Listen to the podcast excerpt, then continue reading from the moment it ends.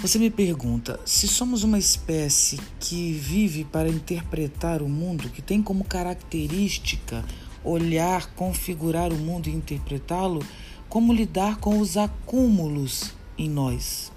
É ótima a sua pergunta, porque exatamente isso é um processo de retroalimentação e que precisa se completar, porque se eu tenho cinco sentidos identificados, né?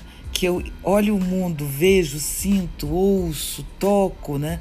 percebo o mundo, então eu como o mundo, como eu gosto de dizer num poeminha, é, eu como o mundo com os meus sentidos, eu, eu engulo as coisas pelos meus olhos, pelo meu tato, eu trago o mundo para mim, para o meu corpo, para minha sensação. Meu corpo é um processo de interação com o mundo, então eu sou tocada pelo mundo, eu, ao mesmo tempo em que toco. Então, se eu, como humano, como ser humano, sou caracterizada por essa grande capacidade de absorção do mundo e de configuração do mundo, eu tenho necessariamente que devolver. Ou eu vou viver um processo de acúmulo, que é exatamente o que está em sua pergunta. A questão é que nós somos uma sociedade, isso caracteriza um tempo, pode, pode ser diferente, né?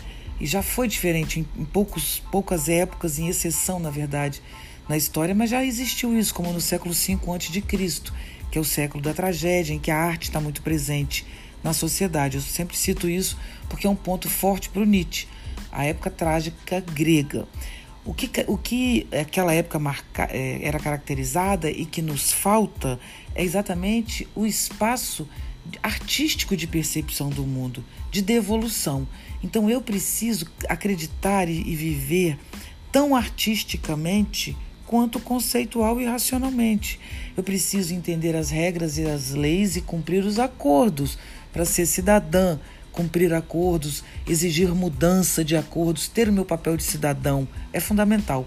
Mas tanto quanto é importante ser cidadão, é importante ser humano, existencialmente falando. Então, nós precisamos da arte tanto quanto da política, da saúde, da educação, da sociedade, dos direitos humanos. A arte é aquilo que nos permite devolver. E devolver não quer dizer que você tenha que escrever um poema, mas você pode ler um poema é, vivenciando aquilo e não apenas decorando um poema para dizer para um amigo que leu e que você conhece aquele autor. É preciso ter uma relação artística com a arte e não uma relação racional. É preciso que eu me dê tempo para digerir as minhas coisas com o auxílio e com a potencialização da arte. Posso ser artista que produz e posso ser artista que consome, que recebe, que troca, que vive a arte no seu corpo. Ambos somos artistas. Então, ser artista é uma condição humana.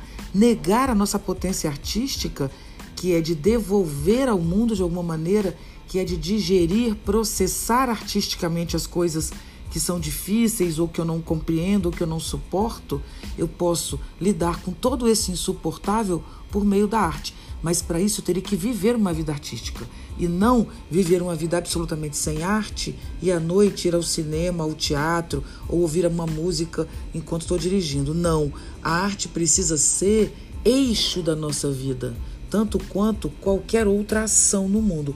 Quando isso acontecer, a gente vai parar de ter tantos acúmulos, porque a gente vai fazer a retroalimentação, a devolução e a troca constante. A gente vai se sentir melhor, a gente vai ter menos angústia, menos neurose, a gente vai querer morrer menos, né? A gente vai querer menos submeter o outro para se sentir bem, a gente vai querer menos comprar produto para se sentir bem. A gente vai simplesmente se sentir bem, porque a gente vai estar no nosso verdadeiro lugar, que é de criação, de, de construção e destruição eterna de coisas, de formas, de mundo, e tudo isso pode acontecer com muita ética.